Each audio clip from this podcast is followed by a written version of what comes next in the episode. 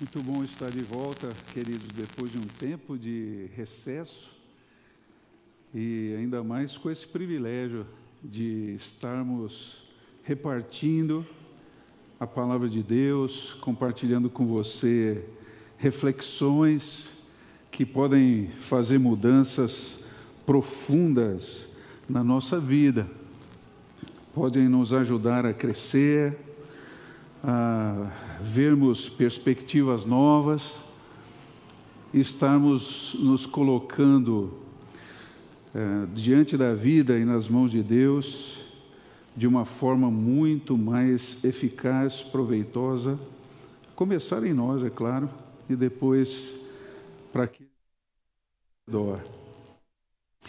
não sei você, mas eu tenho encontrado muitas pessoas cansadas ultimamente, desanimadas, pessoas enfrentando problemas e, diante desses problemas, sentindo um peso na alma. Parece que nós estamos distantes daquele novo bom, sabe? Aquela notícia positiva, animadora. Parece que o novo de hoje é sempre uma notícia pior do que a que a gente recebeu ontem. Basta você assistir os telejornais, conversar com pessoas, parece que as coisas não estão melhorando. E ao olharmos o contexto geral, percebemos que nós estamos passando por uma opressão. Estamos sendo oprimidos não só emocional, mas também espiritualmente. E como é que a gente lida com isso diante de uma realidade tão acre? Como é que nós podemos lidar? Como enfrentar essa realidade? E hoje eu gostaria de propor a você uma busca dessas respostas dentro de uma carta muito incisiva do Novo Testamento, que é a carta aos Hebreus, em seu capítulo 12, versos de 1 a 3.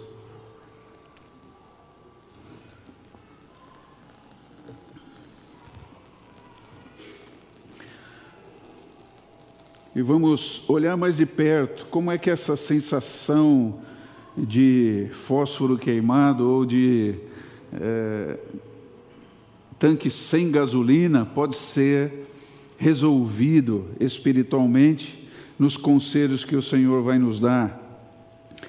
E você vai perceber junto comigo hoje que aquela pessoa que segue as orientações de Deus, vai ter resposta a essas perguntas, vai viver uma nova história com Ele, escrever ainda mais histórias novas, vai poder ter no horizonte da vida novas perspectivas. E o texto bíblico vai nos informar quais são essas orientações, a partir, queridos, de dois verbos principais que eu quero destacá-lo, destacar enquanto fazermos, é, fizermos a leitura. Dois, ter, dois verbos bem importantes que vão ser o norte da nossa reflexão. Hebreus 12, de 1 a 3, diz assim: Portanto, também nós, rodeados de tão grande nuvem de testemunhas, depois de eliminar tudo que nos impede de prosseguir e o pecado que nos assedia, corramos com perseverança a corrida que nos está proposta. Veja, o primeiro verbo está em destaque, se você quiser grifar na sua Bíblia. O primeiro verbo principal é corramos. Versículo 2 fixando os olhos em Jesus, o Autor e Consumador da nossa fé, o qual, por causa da alegria que lhe estava proposta, suportou a cruz, não fazendo caso da vergonha que sofreu, antes está sentado à direita do trono de Deus. Assim, considerai aquele que suportou tal oposição dos pecadores contra si mesmo, para que não vos canseis e fiqueis desanimados. O outro verbo que quero destacar está aí, é o considerai. Se você puder grifar na sua Bíblia, vai ajudar a memorizar tudo que vamos falar hoje. Então vamos ver essas duas orientações espirituais para você vivenciar novas histórias com Deus. E a primeira é essa: corra com perseverança. Por isso a minha brincadeira inicial aqui. Vamos falar de corrida. Corramos com perseverança. E antes de entrar propriamente no que significa essa palavra, quero ambientar você dentro do livro de Hebreus. Não sei se você se lembra alguma coisa acerca desse livro, mas ele é uma daquelas cartas chamadas gerais do Novo Testamento, porque o, não foi escrita pelo apóstolo Paulo, então ela está nesse âmbito de cartas gerais, como Tiago, Pedro e assim por diante, João.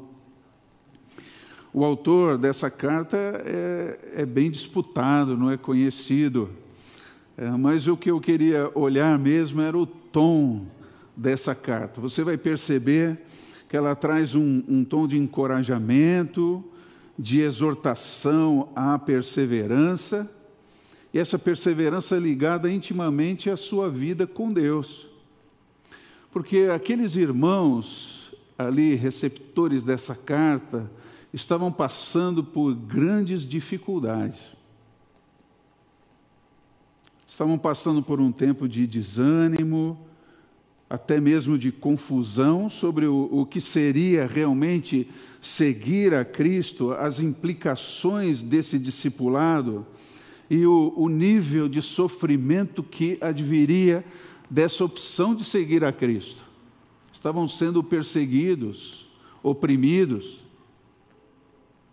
não só pelas pessoas ao seu redor, mas também por dúvidas dentro do seu coração. Mas além é, disso, tinha também algumas pessoas abandonando a vivência da celebração pública, como você pode ver aí, capítulo 10 e versículo 25. Alguns estavam até dispostos a desistir, não querendo mais ouvir a voz de Deus nas Escrituras, a pregação da Sua palavra. E, e na verdade, queridos, esse, essa ação, esse deixar de lado, esse abandonar, mesmo diante dos sofrimentos, com uma causa até justificável, estava trazendo efeito no coração dessas pessoas, que literalmente o livro de Hebreus vai chamar de esclerose do coração, esclerose da fé, o endurecimento em relação às coisas espirituais. Bom, e pensando um pouco na nossa realidade, parece que estamos vivendo isso também, você não acha? Quantos temos encontrado que é, reclamam de não ouvir mais a voz de Deus nem, e nem ter é, sentido para isso, desejo, dedicação, é, lhes falta aquele ânimo que tinham antes? Será que realmente é, seguir a Cristo vale a pena? Tem alguns até se perguntando isso. E num mundo de contradições, de pregações vindas, oriundas de todo tipo de telepregadores, as pessoas que estão buscando esperança nisso estão achando cada vez mais confusão. Isso, em vez de despertá-las espiritualmente, vai insensibilizando a alma. A quem eu devo escutar? Às vezes um fala A, o outro fala B, um fala com tanta convicção e falta conhecimento bíblico para eu aferir a verdade dessas palavras, mas como eu tento colocar em prática isso e aquilo, não está funcionando muito. Por isso, esse livro é tão atual, queridos. Ele traz alguns trechos notáveis de advertência em relação a situações como essa que nós estamos vivendo. E dentre eles, o texto que nós vamos observar mais de perto uh, figura como um dos que traz mais respostas às perguntas iniciais que fizemos. Hebreus capítulo 12, versículos de 1 a 3.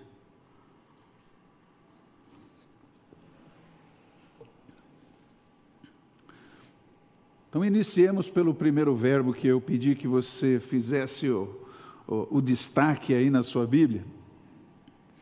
Ele apresenta essa primeira orientação espiritual.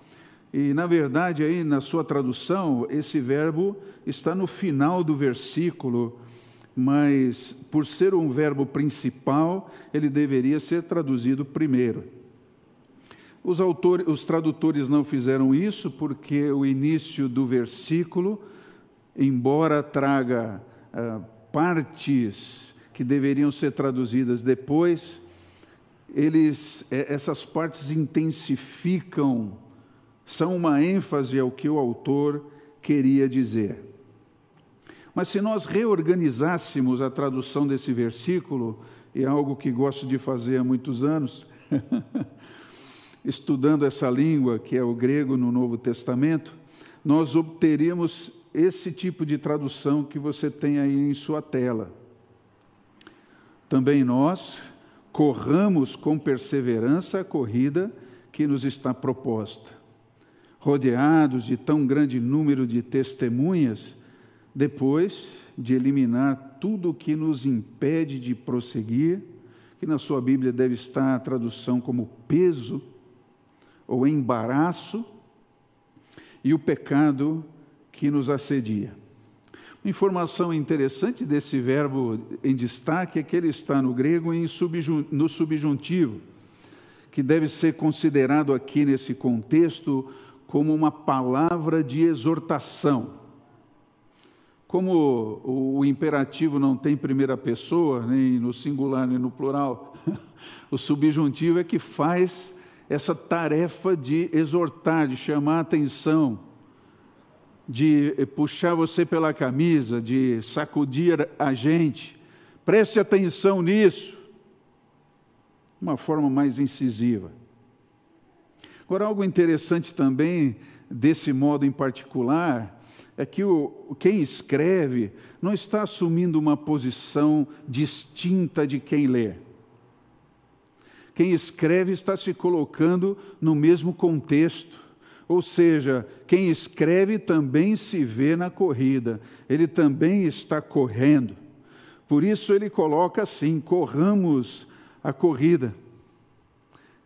E deveria vir à sua mente essa figura de uma competição atlética num estádio olímpico, onde os jogos gregos aconteciam.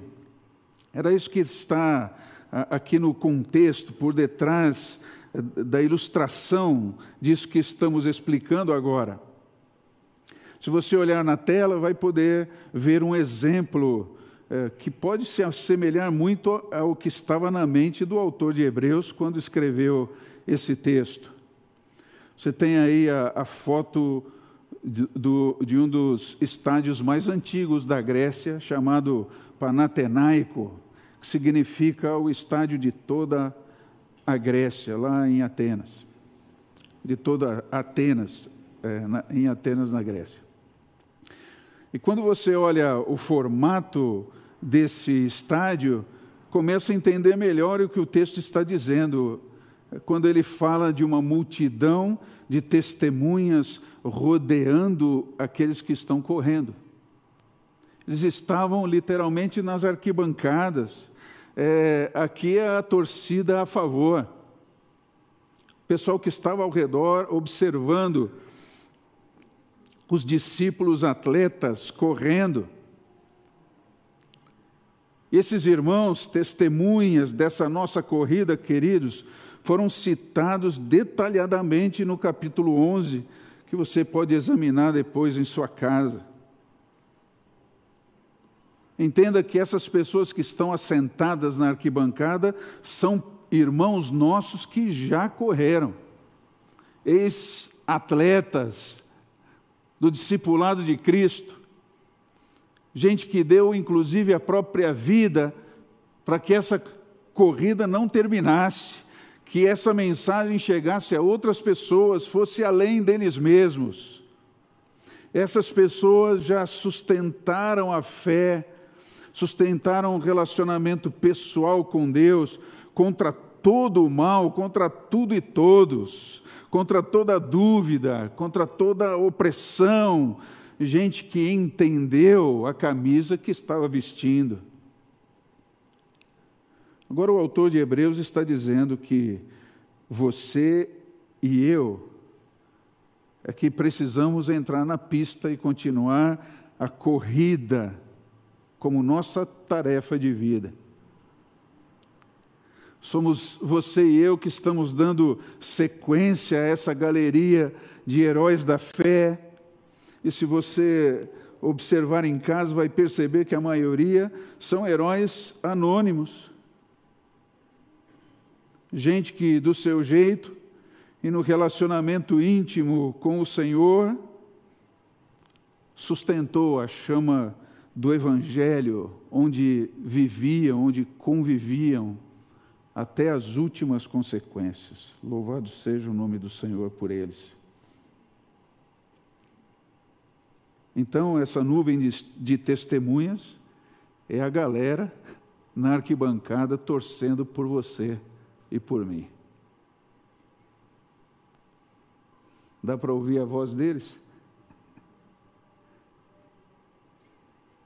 Incentivando você, vai firme, não para. Vai adiante. Continue. Dedique-se. Ainda tem gás aí para dar siga adiante. E esses gritos que vêm da arquibancada da fé, queridos, pode ser, podem ser bem entendidos porque o tipo de competição que nós estamos envolvidos traz consigo a ideia de resistência, porque precisamos correr com perseverança. O que indica que essa corrida está mais semelhante a uma maratona do que aquelas que exigem um, um sprint rápido, como 100 metros rasos. Nós estamos aqui diante de uma corrida que envolve uma vida, queridos. É, nós estamos ligados à consciência de que nós estamos correndo por, por Cristo e com Cristo o tempo todo.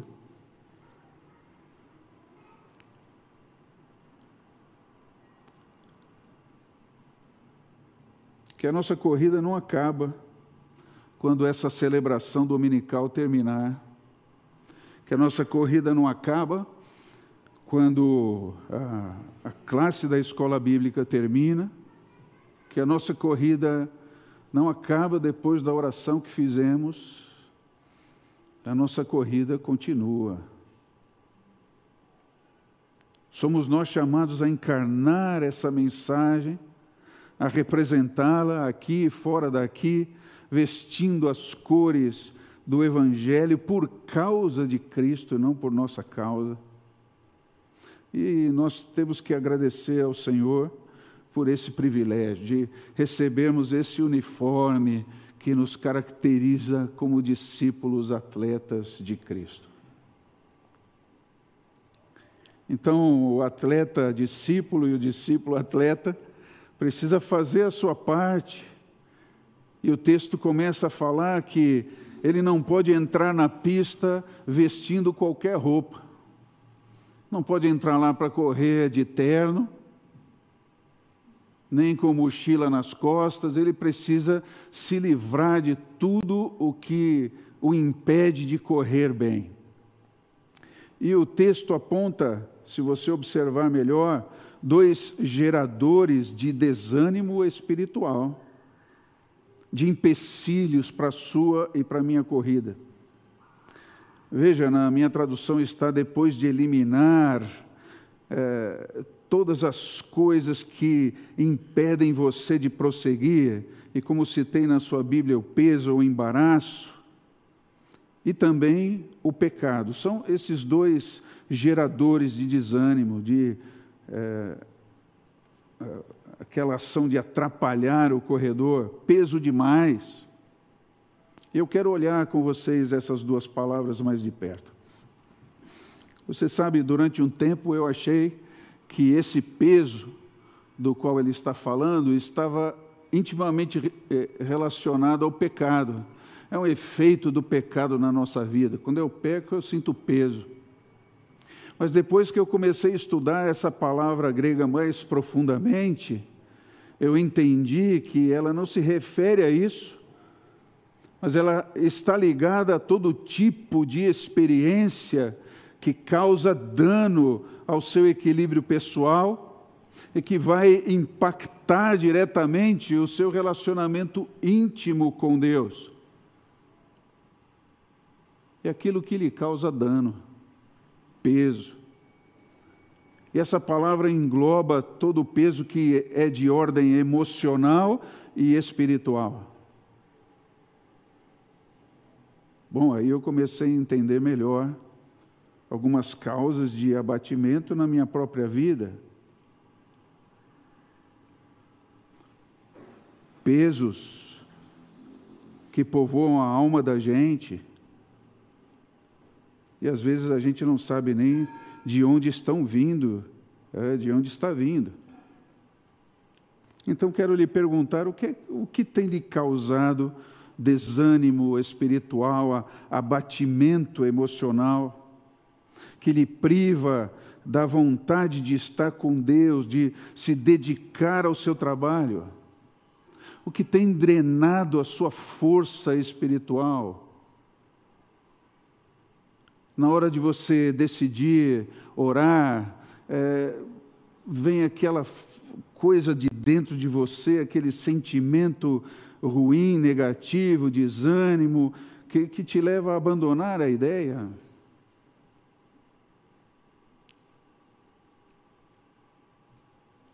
A jogar fora mesmo, mesmo aqueles hábitos que, em alguns contextos, são tão ruins porque nos aprisionam, como orar na hora da refeição somente ou somente antes de dormir, mas que agora, em meio ao desânimo, até isso lhe falta.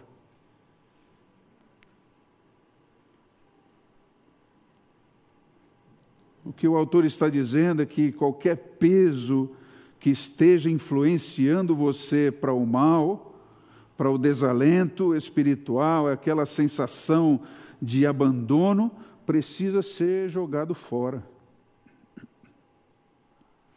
Então é, é, o raciocínio simples e direto. Se isso que eu estou sentindo não me liga a Deus, então, adeus, tchau. Não posso aceitar que esse sentimento agora manipule a minha visão de tudo que já vivi em relação a Deus. Uma história de vida não se resume a um sentimento que parece me desligar dessa palpabilidade de Deus, né? De conseguir sentir a Sua presença, ou mesmo crer que Ele está, quando o sentimento é negado por mim mesmo. E eu penso, queridos, que feridas emocionais podem facilmente transformarem-se em pesos na alma, sabe? E até nos incapacitar a seguir na corrida com Cristo. Pesos na alma têm essa força dentro de nós. Então, gostaria de dizer a você e a mim mesmo nessa noite, olhando esse texto, que você deve entregar isso ao Senhor entregar esse peso ao Senhor, seja uma memória, é, o que for que possa o Espírito Santo estar trazendo para você agora, que você entregue isso ao Senhor. Talvez você diga: não, eu já fiz isso diversas vezes, Bom, faça mais uma vez. Insista nessa entrega, vá além. Creia que Ele ouve a sua oração, que Ele está envolvido com a sua vida, que Ele não é um Deus distante, que Ele não está com os ouvidos tapados, que Ele não está com a agenda cheia, que Ele está ouvindo a sua oração. Creia nisso. É o que eu tenho me falado ultimamente, muitas e muitas vezes. Creia, entregue, faça de novo, ajoelha de novo, busca de novo, nega esse peso, joga fora. É isso que eu estou sentindo parece tão real, é, mas não é. Entregue isso. Deixe que Deus transforme essa, esse horizonte da sua vida. Mas o texto também nos fala, queridos, de pecados, e, e para mim é muito interessante porque ele fala de pecados que nos assediam.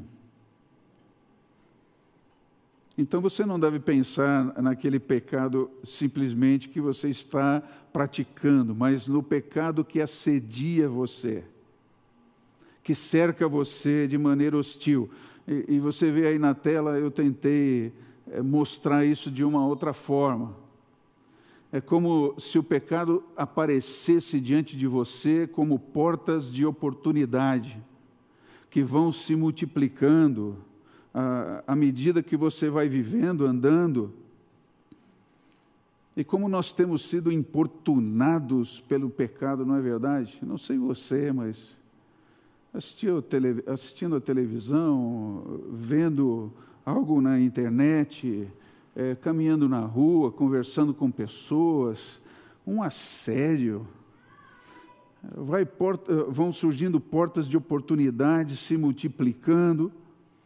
Eu vejo que elas me vêm como um estímulo poderoso ao meu orgulho, à minha vaidade, querendo me levar a ações fora da vontade de Deus, a negar os compromissos que eu já assumi com o Senhor.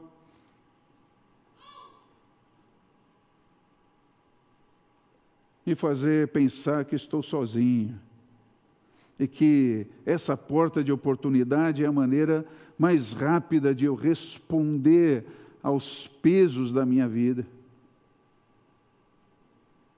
Por isso, o autor de Hebreus mostra, queridos, que quando eu permito que o pecado, esse que me assedia, saia de fora e entre aqui para dentro, transitando livremente dentro de mim, me influenciando é, sem impedimentos da minha parte, influenciando a visão que eu tenho de mim mesmo, a visão que eu tenho de outras pessoas, influenciando a minha interpretação dos acontecimentos da vida, das decisões que eu preciso tomar. O autor de Hebreus diz que nós começamos a viver um fenômeno que começa pequeno e vai crescendo dentro de nós, do que ele chama de esclerose espiritual, literalmente, endurecimento do coração para a voz de Deus. E se você olhar o capítulo 3 e verso 13, ele fala isso é, claramente. Ele diz: advirtam uns aos outros todos os dias, enquanto ainda é hoje, para que nenhum de vocês seja enganado pelo pecado e fique esclerosado, e fique endurecido. Que texto, não é verdade? Isso me insensibiliza para o que Deus está querendo fazer ao meu redor, dentro de mim, a partir de mim. Eu perco as oportunidades de servir, de crescer, e até posso me tornar um peso na vida dos outros discípulos atletas. Então, querido, se algum pecado está dominando aí o horizonte da sua vida, é preciso confrontá-lo com a seriedade de alguém que entende o porquê está correndo e pelo que está correndo. E me veio à mente um trecho desse filme antigo, mas é, conhecido de, tudo, de todos, o Forrest Gump. E acho que esse trecho pode ilustrar o que o autor de Hebreus está tentando nos dizer aqui. Então você vai assistir esse trecho. Eu peço que você pense no aparelho das pernas do menino, do Forrest, como o peso que você precisa jogar fora para correr melhor. E os meninos, como o pecado que assedia você e quer lhe dominar. Minha mãe sempre disse que milagres acontecem todo dia. Tem gente que acha que não, mas é verdade. Ei, bobão! Você é retardado ou só idiota? Olha, eu sou o Forrest Gump! É melhor fugir, Forrest. Corre, Forrest! Fuja! Rápido! Pega a bicicleta! Rápido, vamos pegá-lo! Cuidado, Vamos! bobão! Aqui vamos nós! A gente vai te pegar! Corre, Forrest! Corre! Corre, Forrest! Volta aqui!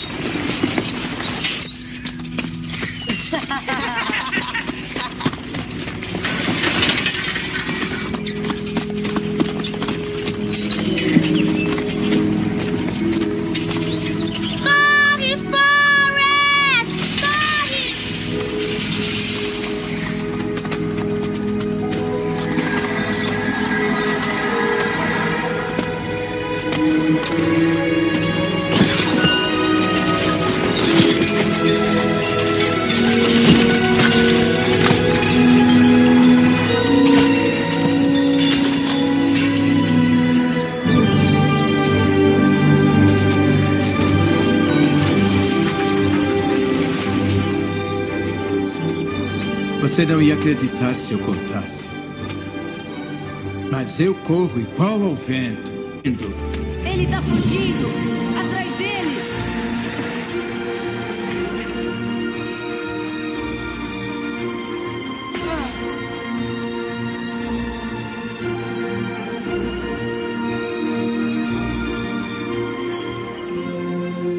É isso, corra, irmão.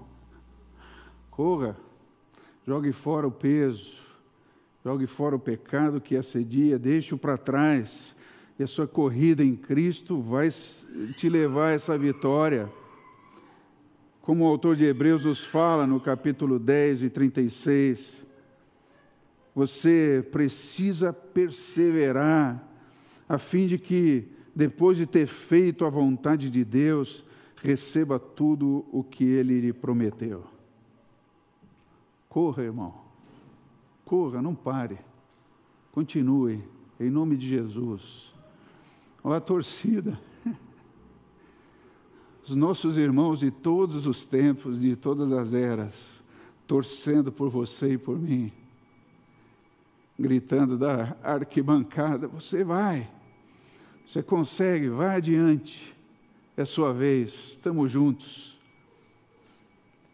Mas isso tudo só vai ser possível se, além de nós corrermos com perseverança, nós também praticarmos essa segunda orientação que o texto nos dá no versículo de número 3. Observe aí, por favor.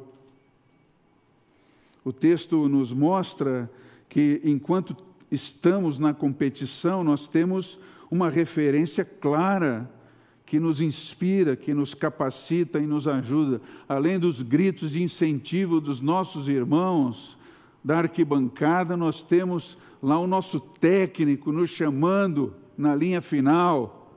Vem, filho. Sou eu, Jesus. Eu sou a referência clara que deve estar na sua mente, inspirando, capacitando você. Eu acho impressionante a descrição eh, que o autor de Hebreus faz aqui da pessoa de Jesus. Se você olhar os versículos 2 e 3, vai perceber que o objeto dessa visão inspiradora não é o Deus transcendente sentado no trono. Observe aí. Ele fala do próprio Jesus humano. E o livro mostra como esse Jesus humano venceu os seus próprios pesos, os pecados que também assediaram a vida dele, e se tornou, conquistando isso na cruz e na ressurreição, totalmente capaz de socorrer você em todas as situações. Como nós podemos ver, por exemplo, capítulo 2 e versículo 18. Observe aí. Porque, tendo em vista o que ele mesmo sofreu quando tentado, quando assediado, ele é capaz de socorrer aqueles que também estão sendo tentados e assediados. Você e eu. Indo uma página para frente, você encontra capítulo 4, versos, versículos 15 e 16, essas palavras. Ouça só. Pois nós não temos um sumo sacerdote, um intercessor, que não possa compadecer-se das nossas fraquezas, mas sim alguém que, como nós, passou todo tipo de tentação, de opressão, porém sem pecado. Assim sendo, aproximemo-nos do trono da graça com toda a confiança, a fim de recebermos misericórdia e encontrarmos graça que nos ajude no momento da necessidade. Que coisa linda isso, não é, meu irmão, minha irmã?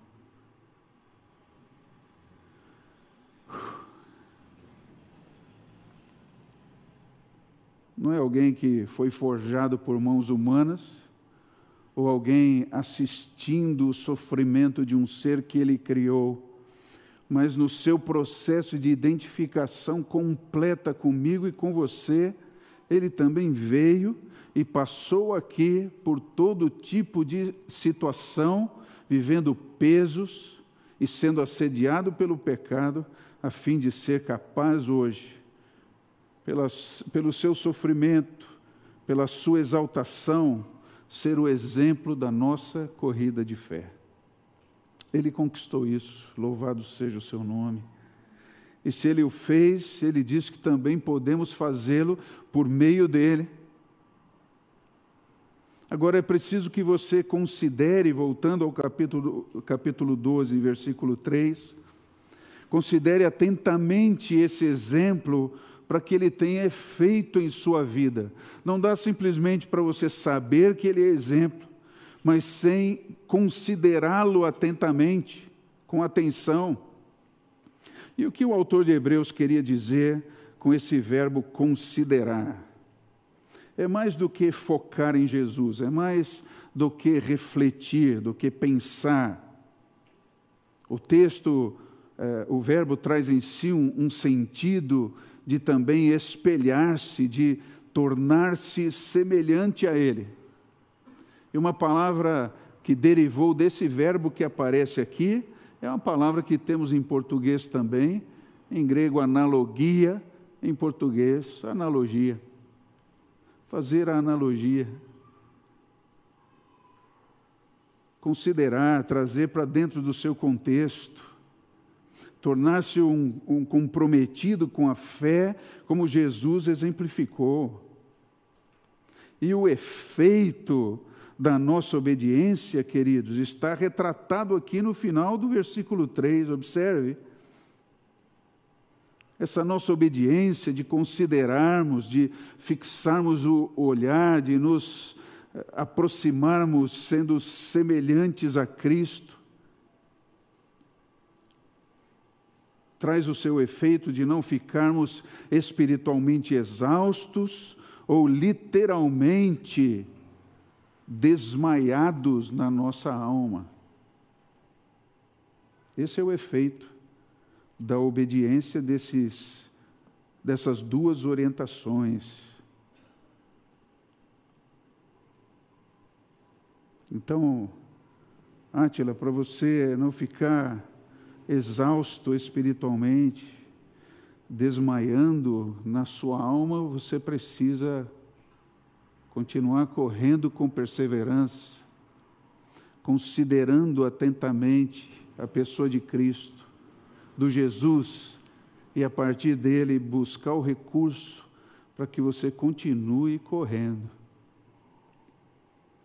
E quem segue as orientações de Deus nesse sentido, vai certamente viver novas histórias com Ele.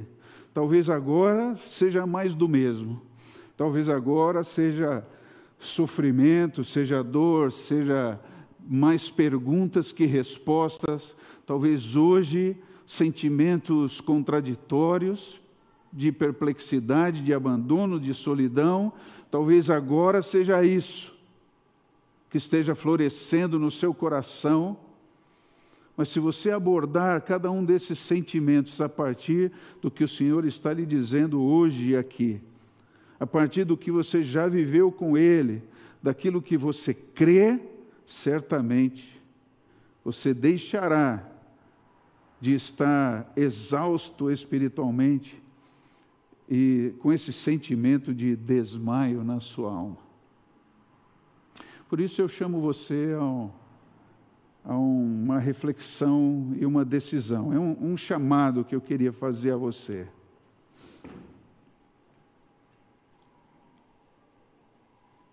Chamar você a, a tomar uma decisão diante de Deus. Então, reflita como você quiser agora.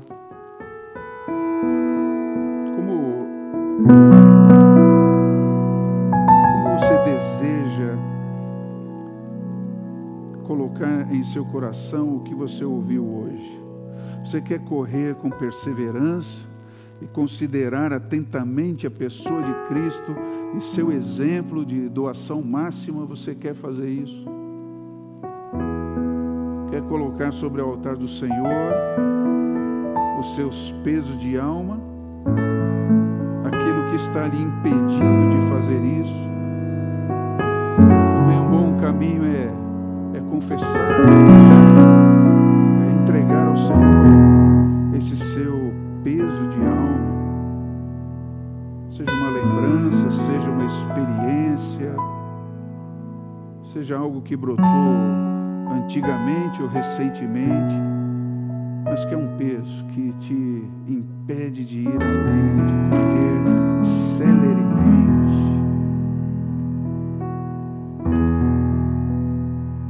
Existem pecados que estão assediando você hoje com sucesso. Existem pecados que estão tendo é, infiltração na sua alma e o proceder em relação a esses pecados de amizade, de recepção tem fragilizado a sua alma e, e insensibilizado você em relação a Cristo, confesse hoje. Peça a Ele forças para que você abandone esses pecados.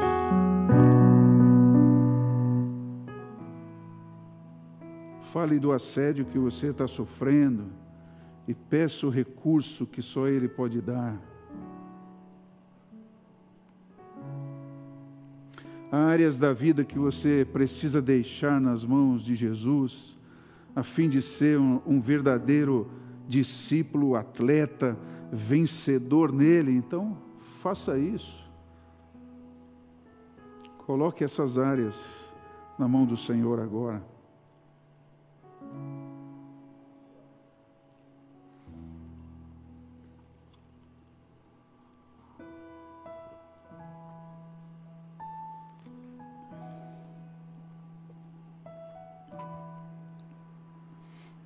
Talvez tenhamos alguém aqui hoje que nunca deu esse passo de fé, entregando a sua vida completamente a Cristo, assumindo um compromisso pessoal com Ele.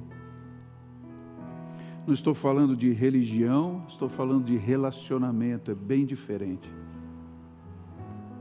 Então, se você nunca teve um momento em que você conversou com Cristo, e disse a ele: Cristo, Senhor Jesus, meu Senhor, entra na minha vida, toma a liderança de tudo que eu sou, que tenho, que fui, que sou, que serei. Peço perdão pelos meus pecados, a minha vida de independência que eu vivi até agora. Eu quero entregar o meu passado, o meu presente e o meu futuro nas Suas mãos. Quero que o Senhor entre na minha vida e me lidere daqui para frente. Quero que o Senhor sente no, no banco do motorista, dirija a minha vida. Eu quero passar a conhecer o Senhor pela Sua palavra, obedecê-lo, ter um relacionamento profundo, ser transformado, ser uma nova criatura, uma nova pessoa, de dentro para fora. Você pode orar também, conversar com Cristo, falando isso a Ele. E se você o fez, peço que depois nos procurem, alguém da recepção, dizendo: Olha, eu entreguei minha vida a Cristo essa noite. Ó oh, Pai, nós precisamos do Senhor. Nós sabemos pela leitura dos evangelhos o que Jesus já havia dito que esse mundo não seria fácil. Nós teríamos aflições, nós entendemos isso. Teríamos peso, o pecado nos assediaria. Mas também o Senhor diz que venceu o mundo e pela sua vivência aqui, se capacitando a ser o socorro bem presente de cada um de nós. Aquele que abriu o novo e vivo caminho para que nós pudéssemos trilhá-lo com intrepidez até o trono da graça, sem atravessadores, olhando o Senhor nos olhos recebendo do seu abraço e do seu consolo. Assim nós clamamos que o Senhor nos ajude a sermos discípulos, atletas aqui na borda e fora dela, para que a sua obra avance e no momento em que nós também formos promovidos a essa arquibancada celestial maravilhosa. Estarmos ao lado dos nossos irmãos, heróis da fé de todos os tempos, podendo também dizer que nós vencemos em nome de Jesus. E termos o prazer de também incentivarmos outros a continuarem correndo considerando atentamente o Senhor e vivendo a maravilha de ter o Senhor em sua companhia, em nome de Jesus. Que assim seja, Senhor.